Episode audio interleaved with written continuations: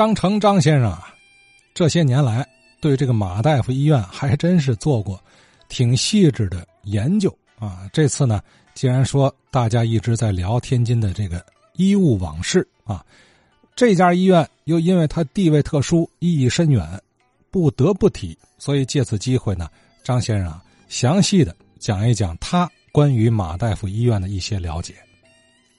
这两天提到这个马大夫医院。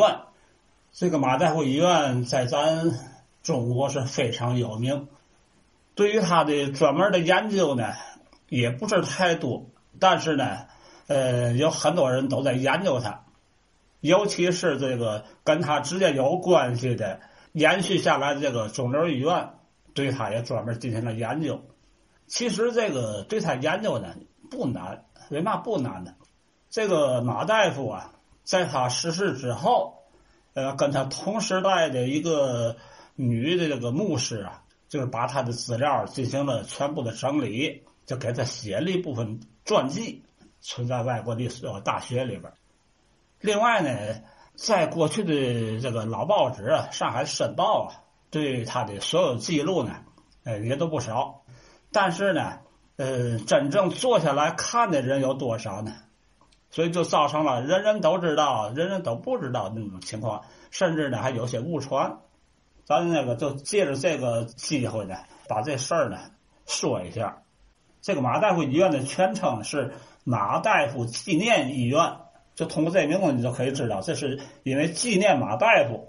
咱的马大夫医院呢，它就是咱天津肿瘤医院的前身，原来那个位置啊，就坐落在咱现在大沽路跟赤峰道的口上。是吧？现在那个大楼还有，但是它不是过去最早的呃马大夫医院，因为它后期它有有那增建扩建的，就是在这大楼之前啊，它是一个中式的建筑啊，咱看着外边有点跟那庙宇似的，也不是说多大啊。后来呢，逐渐一一步步的增建扩建，我记得我小时候还看到了这个马大夫医院。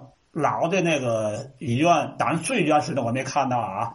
它旁边在第一步增建时候是一个小院儿，是吧？那个时候还存在，大概是六七十年代吧。那门总是锁着。我说那个是那个平房小院那个啊，那门总是锁着。后边才是那大楼，那个大楼也不是一下子盖起来的，他先建了一个左边，然后建了个中间，又建了个右面。咱现在看到的是一个门字形的建筑。这个新楼这个建的时候呢，是在一九二四年的一月十八号，啊，在这新楼的举行的开幕礼的时候呢，啊，为了表彰这个马根基在天的这个贡献，所以说就把这个医院呢就叫做英租界伦敦会市医院，啊，它是个教会医院。现在这个医院为嘛呃又叫教会医院，又叫马大夫医院，这个这么混乱呢？我我后边再说。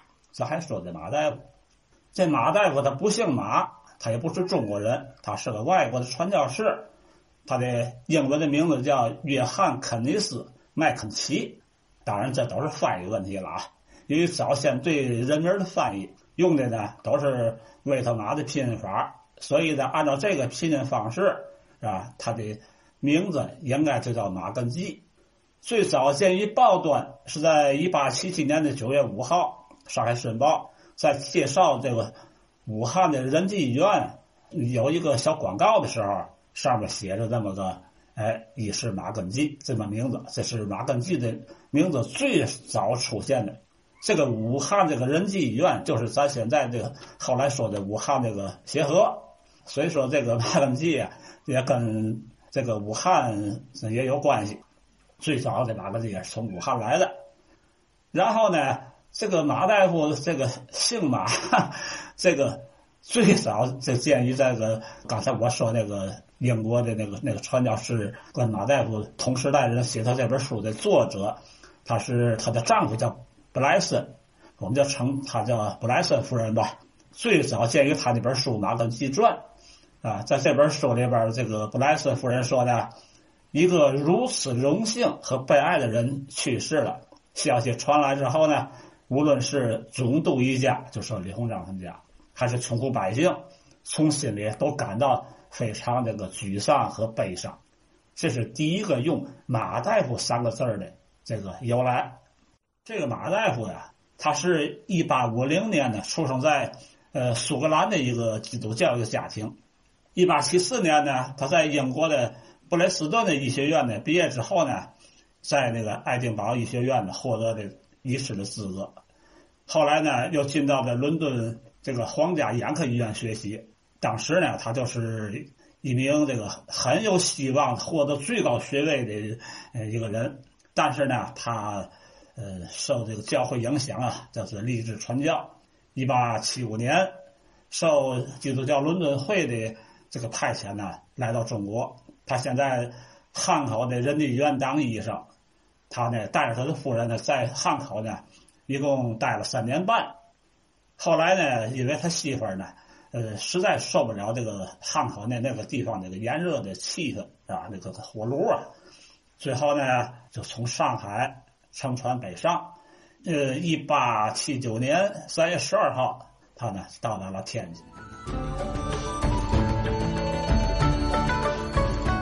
好啊，这是一八七九年，啊，一八七九年啊，马根记这位英国大夫啊，算是从武汉到了天津，但是当时这个天津医务状况是怎么样呢？除了中医以外，还有其他的西医医院或是诊所吗？马大夫他来了之后，怎么开展这个工作？后来又怎么和李鸿章扯上关系？咱明儿再听。